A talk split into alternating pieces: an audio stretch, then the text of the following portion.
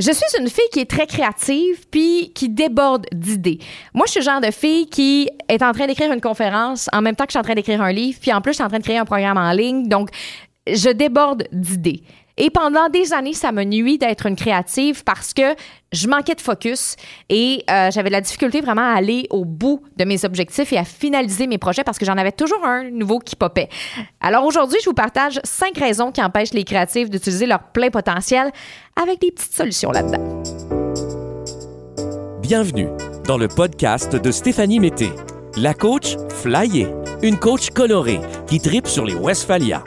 Animatrice radio et télé depuis plus de dix ans, Stéphanie a maintenant un nouveau but aider les femmes entrepreneurs de la francophonie mondiale à rayonner et à se démarquer. Étant moi-même créative, je sais ce que c'est que d'avoir constamment des idées, des milliers de projets, de vouloir tout faire, tout créer. Mais le problème, c'est qu'il y a tellement de choses des fois qui se passent dans ma tête que je dois vraiment avoir un focus très, très, puis une discipline très importante parce que sinon, je m'y perds complètement. Et d'ailleurs, je vous partage les cinq raisons qui empêchent d'utiliser leur plein potentiel aux filles créatives.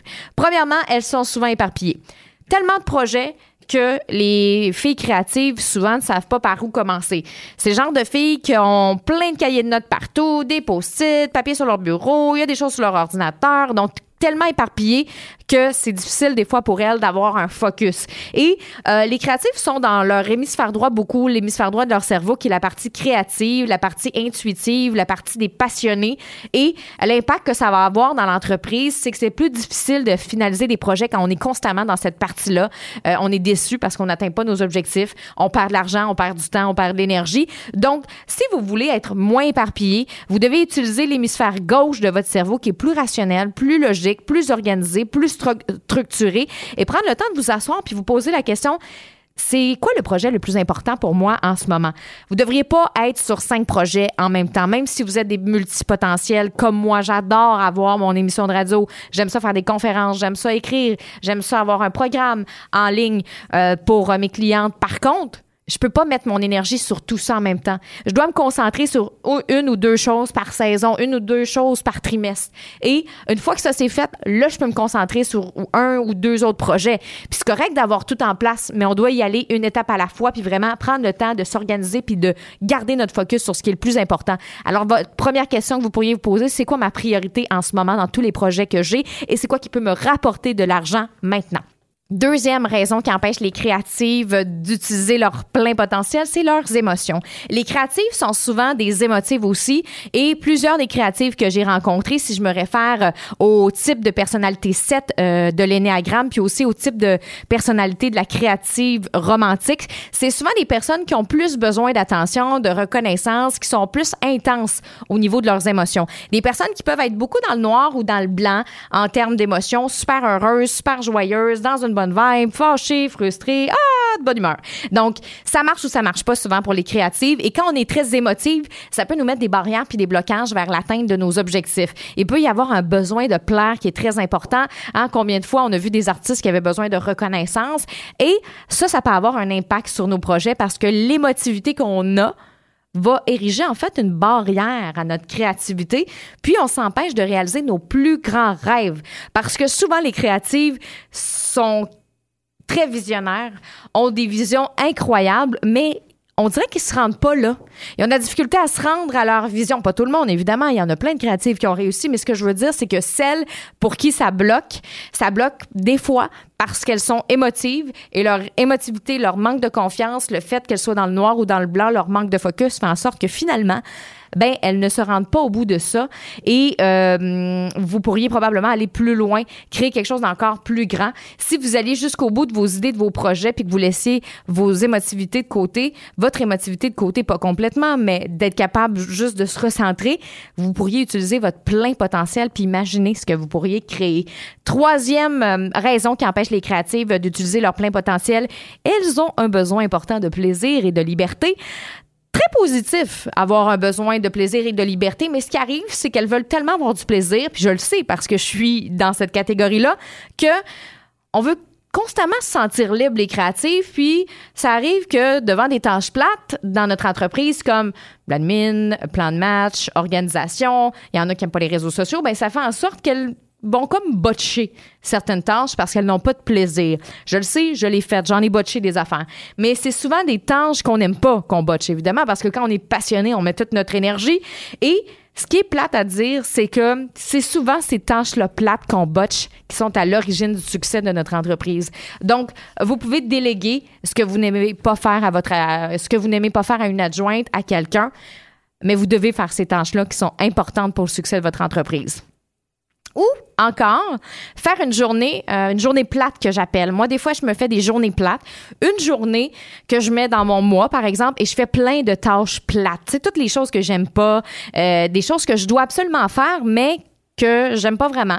Je fais une journée de tâches plates, puis à la fin de la journée, je me récompense. Donc, euh, une bouteille de vino, un spa, quelque chose qui vous fait vraiment plaisir, un bon bain, peu importe. Donc, au moins, on fait une journée plate, mais on se récompense à la fin. Quatrième raison qui empêche les créatives d'utiliser leur plein potentiel, c'est elles n'aiment pas les chiffres.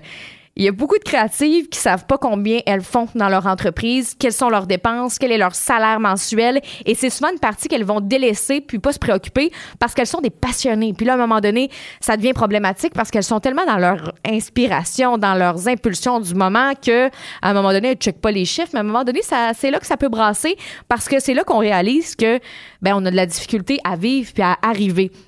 Donc, elles le font tellement par cœur puis par passion qu'à un moment donné, elles oublient tout ce qui est comptabilité, structure euh, financière pour leur entreprise. Donc, posez-vous la question, combien d'argent moi je veux faire par mois, puis combien ça me coûte pour gérer mon entreprise? Et qu'est-ce que ça va m'apporter si je réussis à faire un bon montant? Qu'est-ce que ça va m'apporter comme plaisir puis comme liberté? Parce que aussi, si vos valeurs les plus importantes, c'est la liberté puis le plaisir, dites-vous que si vous avez plus une scène, vous serez plus dans la liberté puis dans le, dans le plaisir. Vous allez être vraiment dans la prison. Vous pourrez plus faire de voyage. Euh, vous pourrez plus faire les choses que vous aimez. Donc, essayez de le voir de cette façon-là. Moi, c'est comme ça que je me suis mis à aimer les chiffres parce que moi aussi, avant, j'étais quelqu'un de très passionné, une fille de cœur. Je pouvais donner des heures sans me faire payer.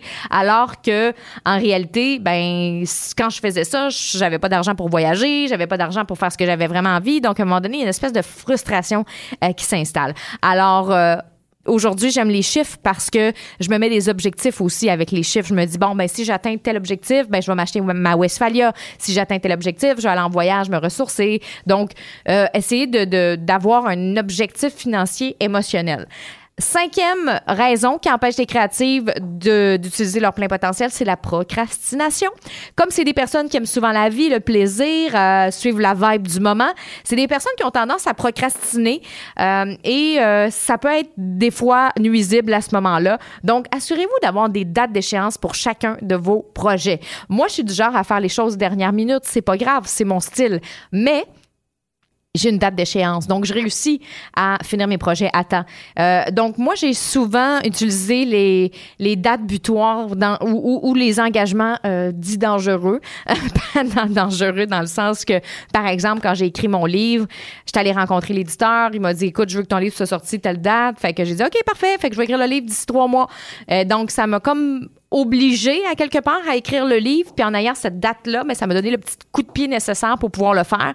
Donc, c'est la même chose. Des fois, c'est de se créer un engagement ou euh, des fois, je, par exemple, j'écrivais sur les réseaux sociaux, euh, mardi prochain, je fais un live. J'avais rien de prévu pour mardi prochain, je fais un live. Par contre, je me suis dit, si j'écris pas ça, je le ferai pas mardi prochain, le live. Donc, des fois, c'est juste de se mettre en danger au besoin euh, si vous êtes ce genre de personne-là qui a besoin d'un petit kick de plus euh, pour passer euh, à l'action. Et la dernière question que je vous poserai par rapport à tous les points qu'on a vus aujourd'hui, c'est comment je peux améliorer les choses dans mon entreprise sachant tout ça? Peut-être que vous vous êtes retrouvé dans ces différents points, que vous êtes peut-être éparpillé, émotive, que c'est possible aussi que vous n'aimez pas les chiffres, que vous procrastinez, mais posez-vous la question comment je peux améliorer les choses dans mon entreprise en sachant tout ça. Alors, ça m'a fait plaisir de vous partager ça aujourd'hui. Stéphanie Mété qui sera de retour avec vous pour un prochain podcast. Si vous n'êtes pas sur ma communauté des créatifs flyés sur Facebook, ben allez-y, qu'est-ce que vous attendez? Plein de Facebook Live, des stratégies, des cadeaux. Souvent, je fais tirer euh, du coaching gratuit euh, sur euh, mon groupe Facebook. Et aussi, je vous invite à déposer un 5 étoiles parce que c'est comme ça que le podcast se fait connaître. Merci beaucoup. On se retrouve la semaine prochaine.